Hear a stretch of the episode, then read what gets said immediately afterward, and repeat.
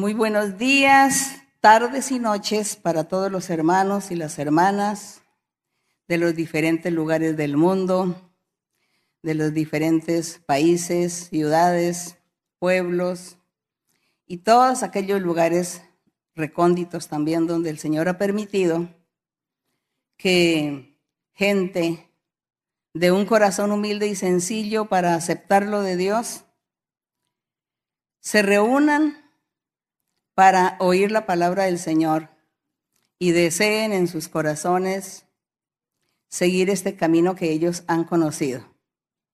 A todos un saludo con mucho cariño, que mi Dios los bendiga, que mi Dios ponga en los corazones de todos ustedes el deseo de seguir adelante conociendo los caminos de Dios, acercándose a Dios y deseando agradarle en todo, hacer su voluntad y amarlo con todas las fuerzas del ser. Así que los saludo a todos ustedes con mucho cariño. Pueden sentarse. Aquí también saludo a los hermanos aquí están conmigo este día. Y le damos gracias a nuestro Dios por los milagros, por los prodigios y por esas manifestaciones que Él ha tenido a nivel mundial donde está su iglesia. Cada día se escuchan los testimonios de la gente que ha recibido ese beneficio de Dios, la gente que ha tenido ese privilegio que Dios les haga un milagro, que les dé una bendición, que se manifieste, que los sane, los guarde, que los proteja, que les cumpla los anhelos, que escuche las peticiones y el Señor vea las necesidades.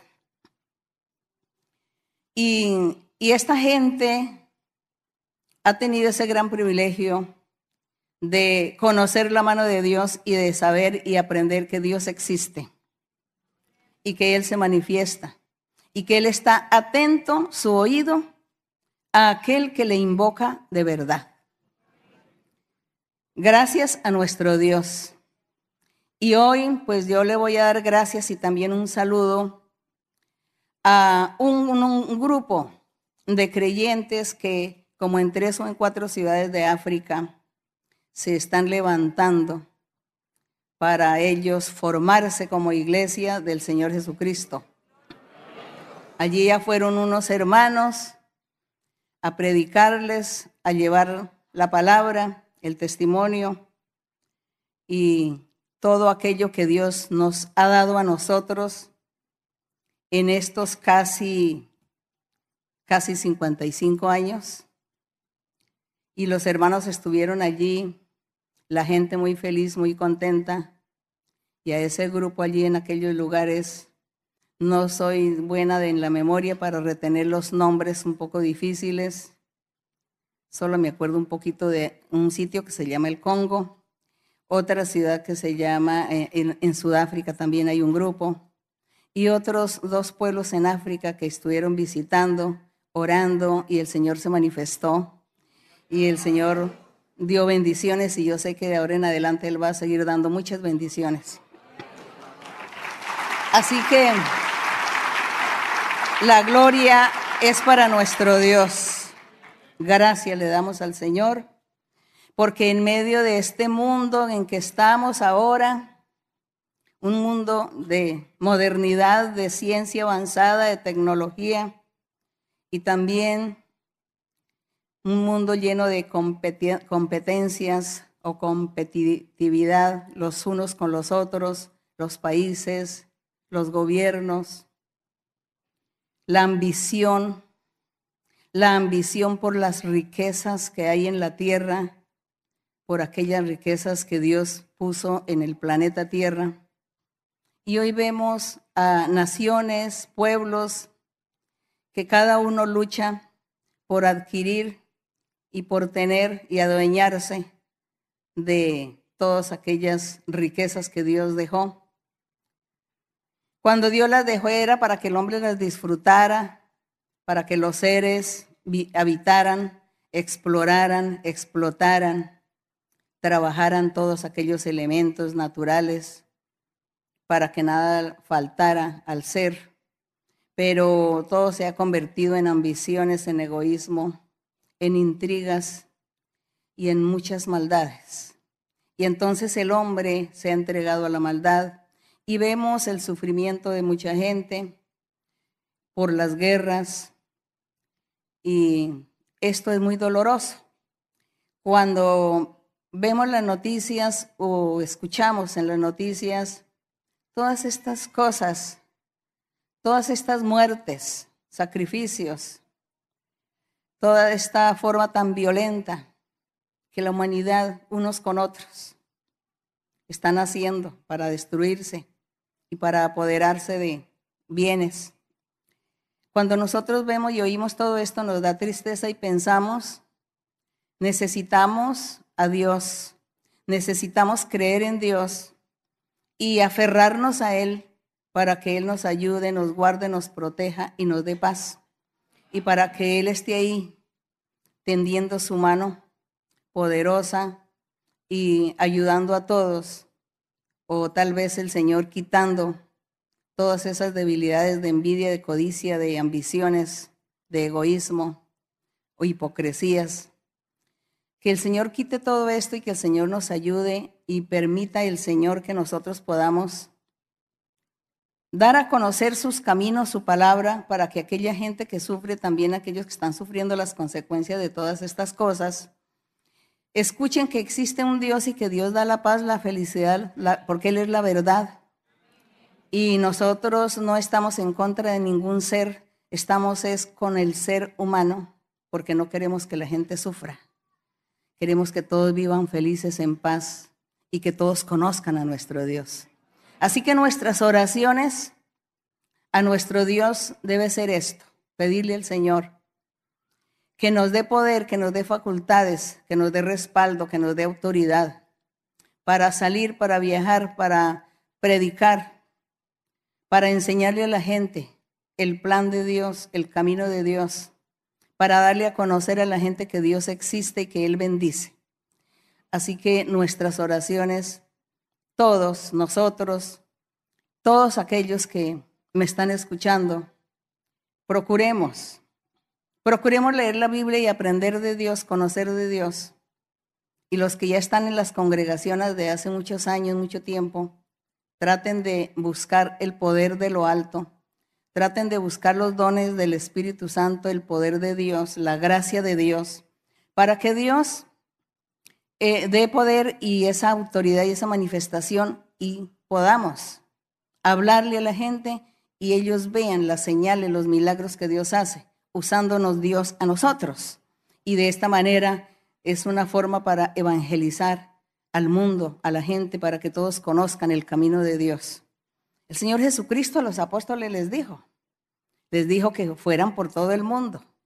Cuando Él les dijo vayan por todo el mundo, pues no necesariamente era a los que les estaba hablando en ese momento, sino que el Señor estaba dando a entender que de ellos en adelante, todos los que iban a creer y a conocer su evangelio, tendrían la oportunidad de viajar en, en el mundo para hablar de Dios, para que el evangelio del Señor se enseñe, se predique y la gente conozca que sí existe un ser superior, que es sobre todo y sobre todos, y que Él es el que nos va a ayudar a nosotros por ejemplo, en estos momentos tan difíciles que el mundo está padeciendo. Entonces, que nuestro Dios escuche nuestras oraciones y que Dios tenga misericordia de nosotros y de toda, toda aquella gente que no ha conocido su nombre, pero que están sufriendo en este momento. Que el Señor ayude a todos. Así que muchas gracias y estoy aquí con ustedes. Nosotros vamos a seguir aquí en el libro de los Hechos, en los Hechos de los Apóstoles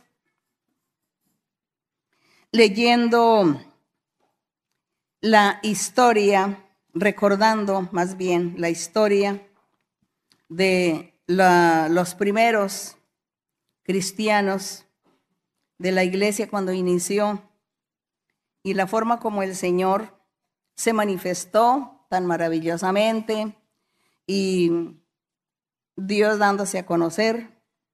Y lo más hermoso es que hoy nosotros también estamos disfrutando de, de estas experiencias que vivieron los apóstoles los primeros, nosotros hoy también estamos disfrutando de esa manifestación del Espíritu Santo, de los dones del Señor. Y hay muchas mm, religiones, hay muchos eh, líderes religiosos que conocen de nuestra iglesia, que han oído que en nuestra iglesia Dios habla a través del don de la profecía.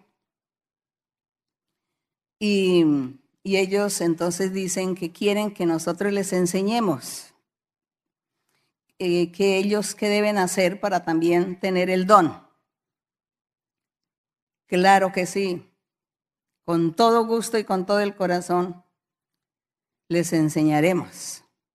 Les enseñaremos el camino para que ellos reciban también, porque seguramente Dios tiene un plan con todos. Pero es maravilloso oír también de la gente cómo están asombrados de ver que en nuestra iglesia Dios se está manifestando tan hermoso, hablándole a la gente lo profundo de su corazón.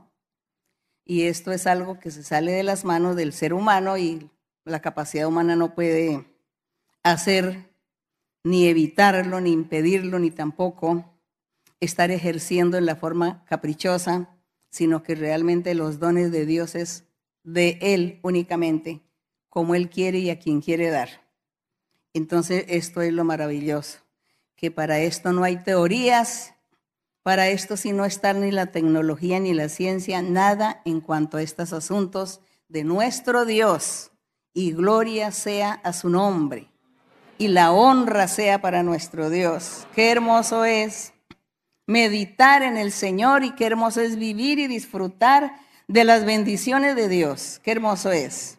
Así que aquí en, en el capítulo 11 nosotros en el capítulo 10 habíamos leído que Pedro vivió una gran experiencia, el apóstol Pedro, porque Dios lo envió donde Cornelio. Cornelio, ellos eran una familia que no eran judíos, no eran israelitas, ellos eran extranjeros. Y él vivió experiencias con Dios. El Señor se manifestó a Cornelio en visiones Cornelio vio la visión y el ángel le dijo, aquí va a venir uno que se llama Simón, él va a orar por ustedes. Y es así como Dios también le da la visión y le da la orden a Pedro y le dice, vaya donde Cornelio. Pero Dios le dio la, esa, esa información a Pedro de una manera simbólica, metafórica, porque dice que estaba Pedro orando y que de pronto vio que un lienzo vino del cielo y tenía muchos animales, de toda clase de animales, reptiles, de toda clase, y que una voz le dijo, Pedro, mata y come. Y él dijo, no he comido cosas inmundas. Yo nunca he comido ningún animal inmundo. Y el Señor le dijo, no, lo que ya Dios limpió, tú no lo llames que es común o es inmundo. Y le enseñó Dios que ya el Señor Jesucristo con su evangelio había limpiado aún hasta los animales y que entonces ya por eso la persona podía comer todos los animales, ya no había pues esa restricción.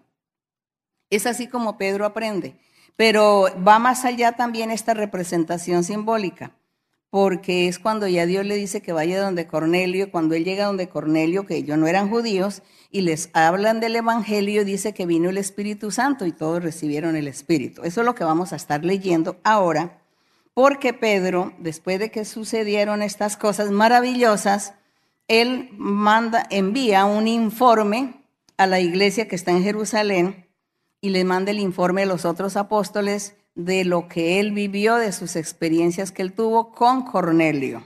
Entonces, por eso, aquí en el capítulo 11, en el verso 1 dice, oyeron los apóstoles y los hermanos que estaban en Judea que también los gentiles habían recibido la palabra de Dios.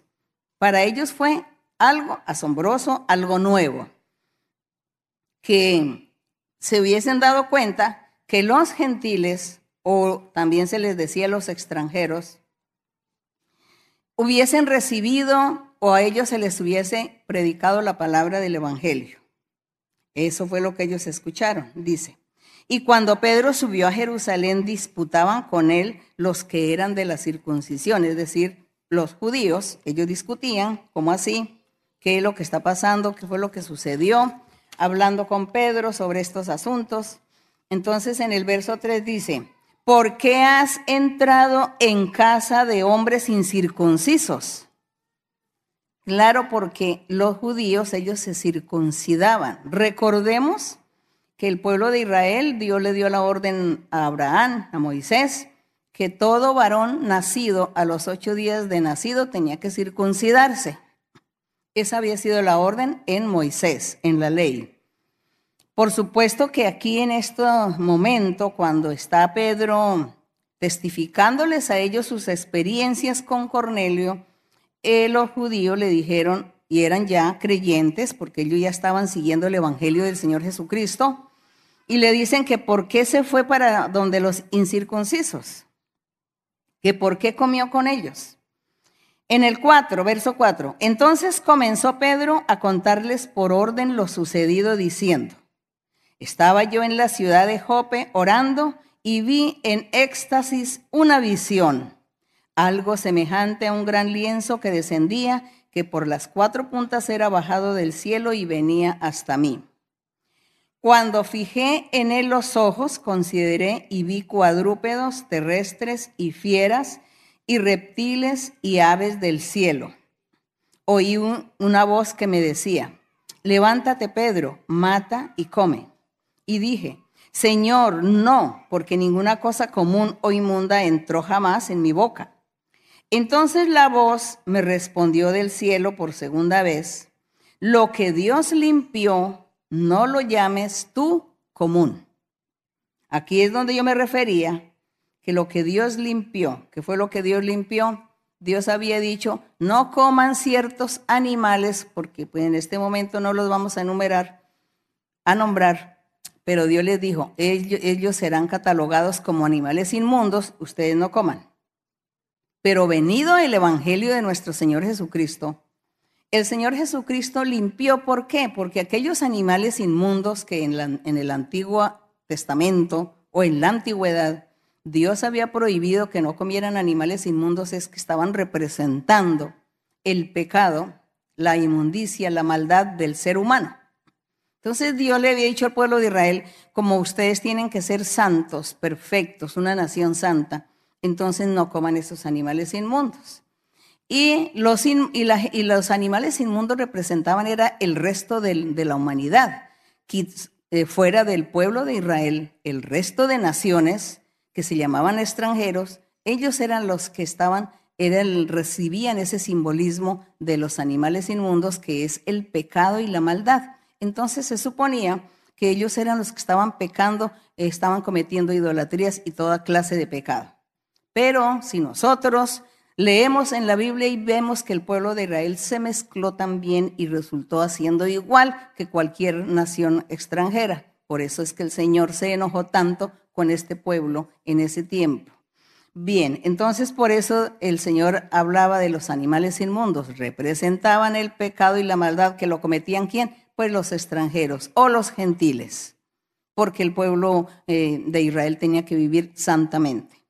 Entonces el Señor Jesús cuando hizo su sacrificio en la cruz del Calvario, Él dijo que eso era para limpiar el pecado y la maldad y la inmundicia del ser humano de aquel que creyera en Él. Y por eso se acababa esa restricción.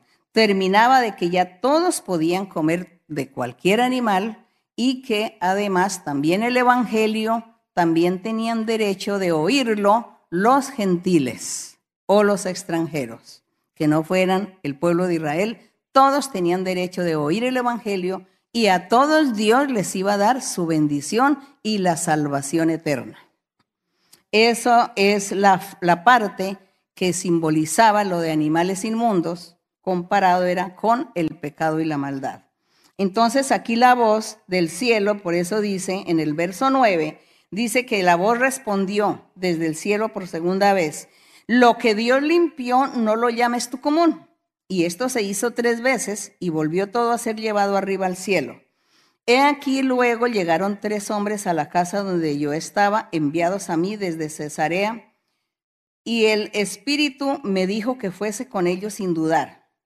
Fueron también conmigo estos seis hermanos y entramos en casa de un varón, quien nos contó cómo había visto en su casa un ángel que se puso en pie y le dijo, envía hombres a Jope y haz venir a Simón, el que tiene por sobrenombre Pedro él te hablará palabras por las cuales serás salvo tú y toda tu casa. Gloria a Dios. Sí, porque Él le iba a hablar del Evangelio de nuestro Señor Jesucristo. En el verso 15, y cuando comencé a hablar, cayó el Espíritu Santo sobre ellos también, como sobre nosotros al principio. Entonces me acordé de lo dicho por el Señor cuando dijo, Juan ciertamente bautizó en agua mas vosotros seréis bautizados con el Espíritu Santo. Eso fue lo que él se, acordó, recordó aquí. Pedro dijo, sí, el Señor dijo, ustedes van a ser eh, bautizados en agua, pero en el Espíritu Santo también. Y recordó que esto le había sucedido a Cornelio, que ya Dios, el Señor, lo había dicho. Pero eh, no, no, Pedro en ese momento no entendió que eso de los animales inmundos también se estaba refiriendo era a Cornelio y su familia, por cuanto ellos no conocían de Dios, no pertenecían al pueblo del Señor, estaban por fuera, ¿no? Entonces que ellos llevaban esa representación simbólica. Sin embargo, aquí más adelante vemos que los apóstoles sí, entendieron y comprendieron esto y por eso se asombraron diciendo, ¿cómo así que los gentiles? o los extranjeros o aquellos que no pertenecen al pueblo de Israel, ¿cómo así que ellos también? Para ellos también viene la palabra de Dios, para ellos también viene el Espíritu Santo, los dones. Esto no estaba en, en, pues en el pensamiento de ellos ni estaban esperando estas cosas los apóstoles. Pensaban que solamente el Evangelio era solo para el pueblo de Israel nada más. Y aquí en el verso 17 Dice, si Dios, pues, les concedió también el mismo don que a nosotros que hemos creído en el Señor Jesucristo, ¿quién era yo, dice Pedro, quién era yo que pudiese estorbar a Dios? Entonces, oídas estas cosas, callaron todos los que estaban escuchando a Pedro en su informe y dice que glorificaron a Dios diciendo, de manera que también a los gentiles ha dado Dios arrepentimiento para vida. Gloria a nuestro Dios.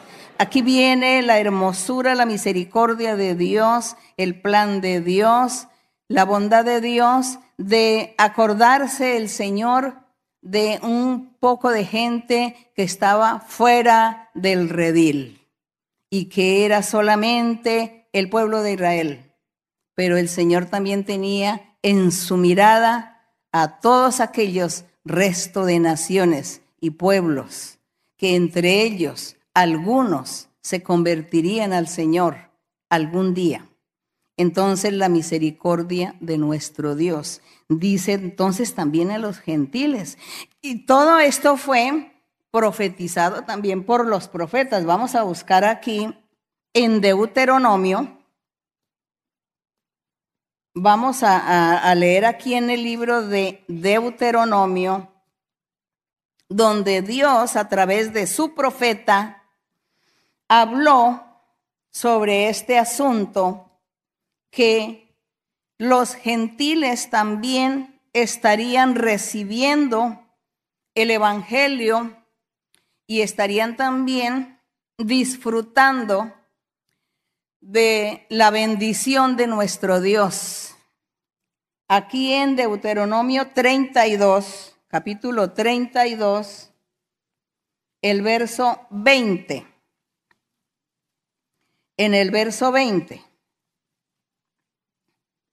Deuteronomio 32, en el verso 20, el Señor habló por el profeta Moisés y está aquí Moisés profetizando porque realmente aquí el capítulo 32 de Deuteronomio, que sería muy bien que ustedes lo leyeran cuando estén en su tiempo en su casa y lean todo el capítulo 32 de Moisés, de, Deuteronomio, donde Moisés profetiza acerca del futuro, acerca de lo que iba a acontecer después del Señor Jesucristo.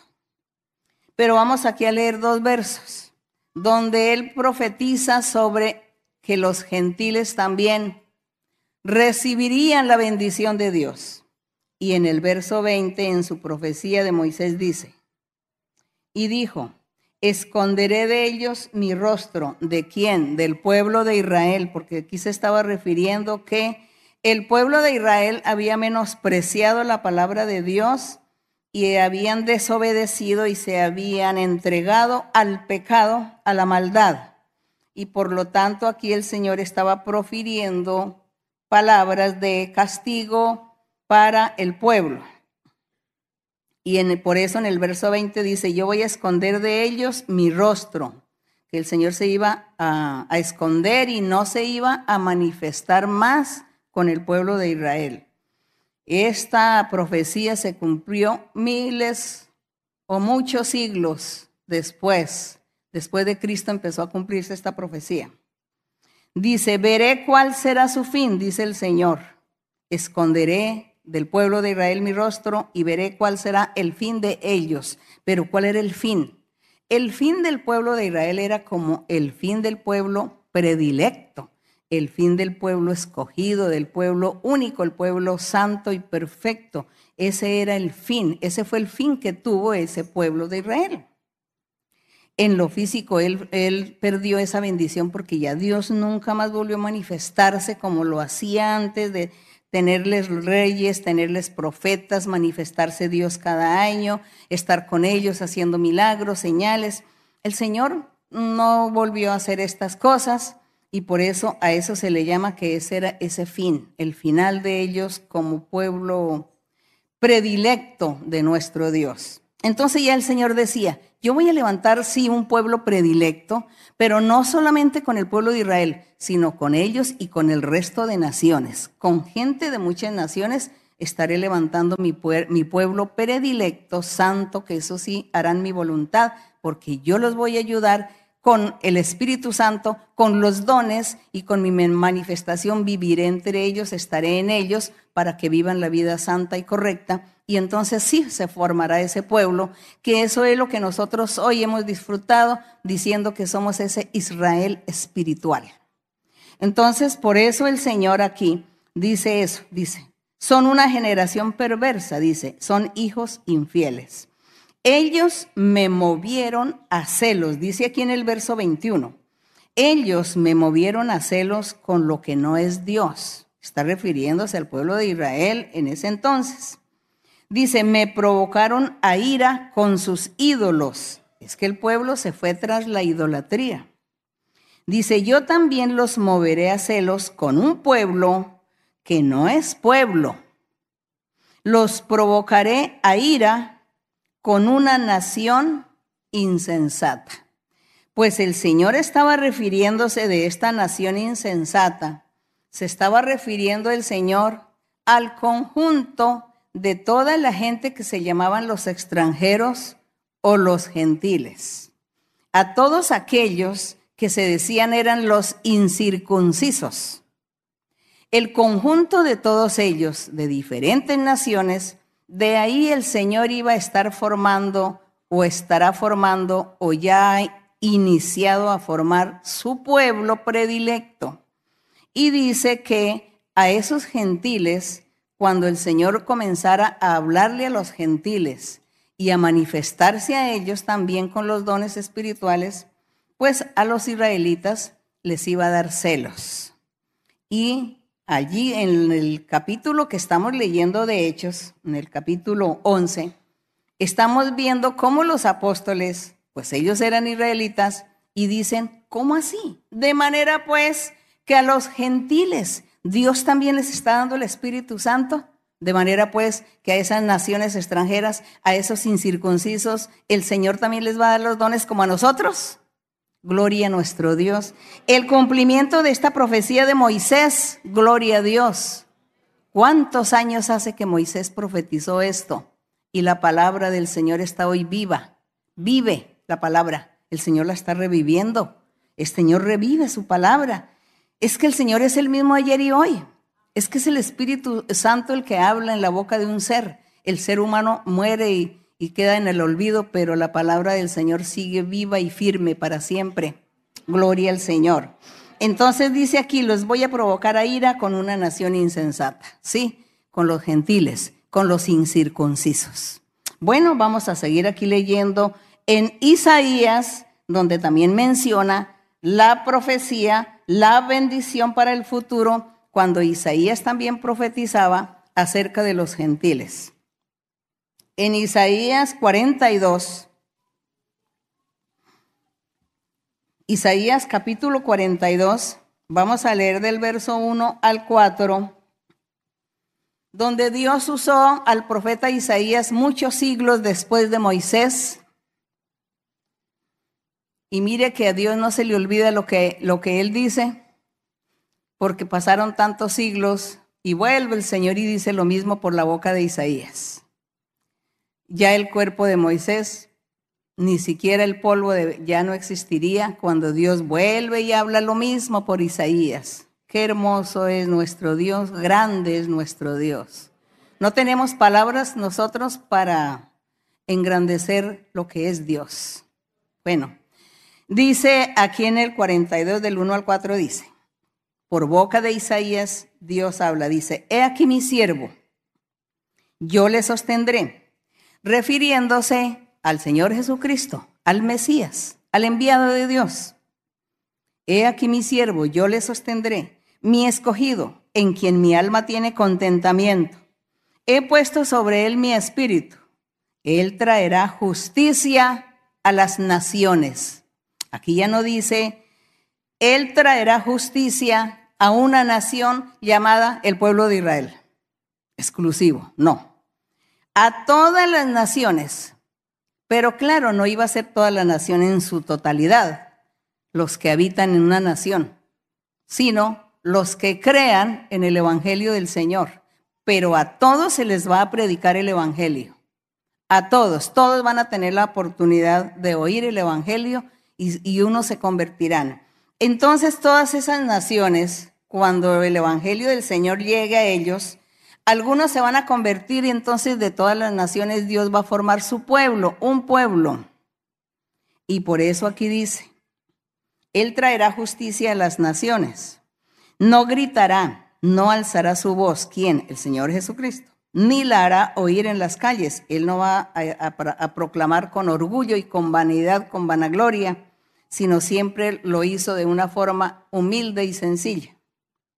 Dice, no quebrará la caña cascada ni apagará el pábilo, que humeare, es decir, la gente que está, la gente que está es sensible, que la gente que sí cree, que no cree, que sí, que cuándo serán estas cosas, que cuándo Dios se manifestará, que bueno, que ya está la persona, bueno, a punto de languidecer porque está sin Dios, sin esperanza y está triste y el Señor vino y le daba consuelo a toda esta gente y los consolaba y los alentaba a seguir adelante y les daba fuerzas y les perdonaba los pecados, los sanaba y hacía muchos milagros. Eso es lo que dice que no quebrará la caña cascada ni apagará el pábilo que humeare. Por el contrario, él iba a alentar y a resucitar a aquel que ya estaba muriendo en vida no muriendo muerte física, sino su espíritu, su alma muriendo en vida porque no tenía esperanza, no tenía felicidad, paz, gozo. Entonces el Señor vino a levantar y alegrar los corazones y a vivificar. Y eso es lo que dice, que Él no iba a menospreciar a nadie, sino por el contrario, los levantaría, los fortalecería, les daría vigor, alegría, gozo, paz. Entonces por eso dice, no quebrará la caña cascada, no apagará el pábilo que humeare, por medio de la verdad que es su evangelio, traerá justicia. No se cansará ni desmayará. Aquí es el verso donde quiero llegar de los gentiles. Dice, no se cansará ni desmayará. Esa era la obra del Señor Jesucristo. No se cansará ni desmayará. Y así es, porque el Señor está en espíritu y en verdad en medio de nosotros y nos bendice y hace milagros. Y nosotros vemos todo físico. Los milagros son físicos, hay muchas cosas físicas que las vemos que Dios las ha hecho. Todo eso es increíble, pero ese es nuestro Dios. Ese es el Señor, el Mesías, el enviado de Dios que está ahí con nosotros, vivificándonos y levantándonos y dándonos todas esas muestras de su existencia. Entonces en el verso 4 dice, no se cansará ni desmayará hasta que establezca en la tierra justicia. Y las, aquí habla de costas, pero por el idioma, pero ya traducido al, al idioma mm, griego, eran las, los gentiles. Dice, y los gentiles esperarán su ley, su ley. La ley del Señor dice que los gentiles estarían esperando la ley, la palabra de nuestro Dios. Y aquí en Isaías 65, pasemos aquí a Isaías 65. En el verso 1 dice, Isaías 65, verso 1, dice, fui buscado, ¿quién está hablando? El Mesías, el Salvador, el Señor Jesús. Fui buscado por los que no preguntaban por mí. ¿Quiénes eran los que no preguntaban por él? Los gentiles, los incircuncisos. Fui hallado por los que no me buscaban. Y dije a gente que no invocaba mi nombre, porque los incircuncisos o los extranjeros o los gentiles, ellos no buscaban al Dios verdadero, sino que ellos siempre creyeron en la idolatría y cada uno tenía, todos tenían sus dioses, sus creencias religiosas y su idolatría. Y por eso aquí el Señor dice, yo fui buscado por los que no, fui hallado por los que no me buscaban, me hallaron. Y dije a gente que, que no invocaba mi nombre, heme aquí, heme aquí, gloria a nuestro Dios. Mire la misericordia del Señor, su misericordia y su amor. Tuvo misericordia de los gentiles, de los incircuncisos, de los extranjeros, del resto de naciones, los que le buscaron, los que le clamaron, los que invocaron su nombre o le invocan. Y dice el Señor, heme aquí. Y hasta el día de hoy el Señor dice, heme aquí cualquier ser humano en cualquier lugar del mundo, cualquier nación, cualquier continente, allí habrá un ser que invoca el nombre del Señor y él dice, heme aquí, aquí estoy. Gloria al Señor, bendito Dios. Y así dice que él estuvo con estas personas, dice, extendí mis manos, dice en el verso 2, extendí mis manos todo el día, es decir, todo el tiempo, a un pueblo rebelde el cual anda por camino no bueno en pos de sus pensamientos. Pero el Señor entonces dijo a aquellos que no me buscaban, aquellos que jamás invocaron mi nombre, a ellos vine, a ellos escucho también, a ellos les digo, heme aquí. Gracias a nuestro Dios y gracias por la misericordia de Él. Pasamos nuevamente a Hechos a Hechos 11 y vamos a seguir leyendo aquí del verso 19. Eh, Hechos 11, verso 19. Entonces nosotros aquí vimos cómo Dios habló a sus profetas en la antigüedad, haciendo esas promesas maravillosas para los gentiles. Nosotros nos consideramos gentiles, la mayoría de algunos de nosotros nos consideramos gentiles y le damos gracias al Señor que Él nos conoció y nos recogió y nos ha aceptado en su redil, en su viña, nos acepta el Señor. Gracias a nuestro Dios se ha manifestado y se sigue, sigue manifestándose con los dones, con su Espíritu Santo. Y nosotros ya no tenemos dudas de la existencia de nuestro Dios, ni de su palabra, ni de todas estas cosas maravillosas que están aquí escritas en la Biblia. Por eso, con alegría de corazón, debemos seguir adelante siempre, indagando, leyendo, buscando la forma correcta y perfecta de cómo debemos conducirnos en este camino que el Señor nos ha trazado, en el camino que nos ha puesto Dios. Entonces hay que seguir así adelante con inteligencia, porque tenemos que alcanzar la vida eterna. Y seguimos aquí entonces, después que Pedro le dio testimonio a sus compañeros allí en Jerusalén y les dijo cómo Dios se había manifestado, porque ellos habían recibido el Espíritu Santo, esta familia, y, que ya ellos también eran iguales, porque ya Dios se manifestaba con ellos como, a los judíos o como a los israelitas, entonces ya ellos veían que Dios estaba tratándolos a todos por igual, pues ellos alegraron su corazón porque aprendieron muchas cosas. Y aquí en el verso 19 dice, ahora bien, los que habían sido esparcidos a causa de la persecución que hubo con motivo de Esteban, pasaron hasta Fenicia, Chipre y Antioquía, no hablando a nadie la palabra, sino solo a los judíos. Entonces, ¿qué vemos aquí? Que ellos, en cierta manera, tenían mucho temor en ese tiempo porque estaba iniciando la iglesia, la predicación del Evangelio, y en ese tiempo los perseguían y les quitaban la vida. Bueno, entonces ellos pues eran como prudentes. Entonces ellos dicen que se fueron, que eh, fueron a, a, varios pueblos, pero no le hablaban sino únicamente a los judíos, eran a los únicos que les hablaban del Evangelio del Señor.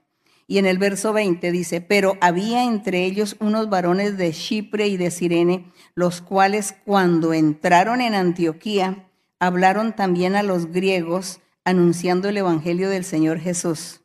Entonces ya Dios también había levantado ya un grupo y que les había enseñado y les estaba dando revelaciones y órdenes también de predicar el Evangelio del Señor. Y el 21, y la mano del Señor estaba con ellos y gran número creyó y se convirtió al Señor. Llegó la noticia de estas cosas a oídos de la iglesia que estaba en Jerusalén. Enviaron a Bernabé que fuese hasta Antioquía. Este, es decir, Bernabé, cuando llegó y vio la gracia de Dios, se regocijó y exhortó a todos a que con propósito de corazón permaneciesen fieles en el Señor. Entonces, imaginémonos nosotros cómo sería de hermoso que ellos mandaron al profeta Bernabé, al apóstol Bernabé, para que fuera ya a enseñar, a reforzar el conocimiento del Evangelio y también para que el Señor se manifestara con sus dones con todo ese grupo de personas. Maravilloso, muy hermoso.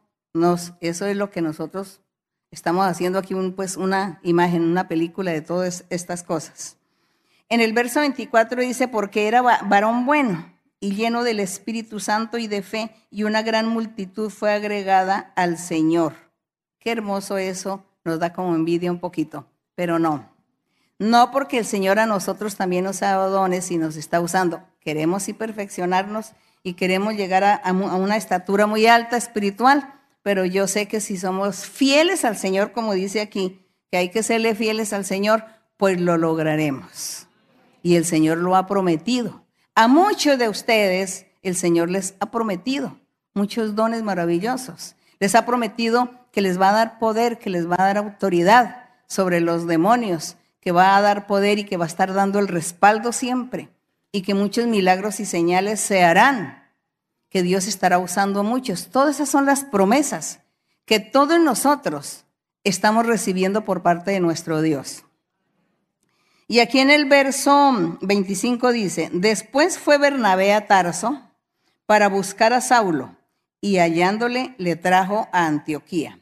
Y se congregaron allí todo un año con la iglesia bueno, qué hermoso, porque viajaban y no era un viajecito de tres días ni de una semana, sino de un año o de dos años. Se congregaron un año y enseñaron a mucha gente y a los discípulos se les llamó cristianos por primera vez en Antioquía. Dice que ya se les llamó cristianos a los discípulos por primera vez. Verso 27, en aquellos días unos profetas descendieron de Jerusalén a Antioquía. Y levantándose uno de ellos llamado Agabo, daba a entender por el Espíritu Santo que vendría una gran hambre en toda la tierra habitada, la cual sucedió, se cumplió. Esta profecía se cumplió y dice que en la época del tiempo de Claudio, que era, fue el César emperador romano, Claudio, en esa época se cumplió esta profecía porque vino esa hambre a todo el territorio. Entonces, pues la gente en ese tiempo, felices con la manifestación de Dios, pero a la vez también eran perseguidos y buscados para conducirlos a la muerte. Pero qué hermoso que estamos destacando el plan de nuestro Dios, la grandeza de Dios. Vemos cómo es cierto cuando el Señor dice en su palabra que Él es el mismo ayer, Él es el mismo. Ayer, Él no cambia, Él no ha cambiado. Es el mismo que fue ayer, es el mismo hoy y es el mismo al futuro, porque Él es poderoso y Él no cambia cambiamos nosotros los seres humanos y la gente, hay transformación y hay renovación en todo, en la humanidad, pero Dios es el mismo en su manifestación. Con lo que Él tiene, su plan que tiene para los seres humanos, Él es el mismo, el poderoso y Él no cambia, Él no, tiene, no anda en la moda, no pasa de moda ni anda en la moda. Así que nuestro Dios es el todo. Y en el verso 29 dice, entonces los discípulos, cada uno conforme a lo que tenía, determinaron enviar socorro y ayudas a los hermanos que habitaban en Judea, lo cual en efecto hicieron enviándolo a los ancianos por mano de Bernabé y de Saulo. Es decir, que cuando vino el hambre, entonces ellos pues también empezaron a colaborar, a dar las ayudas para ayudarle a toda la gente por el hambre que había venido al territorio. Cumplimiento de la palabra del Señor.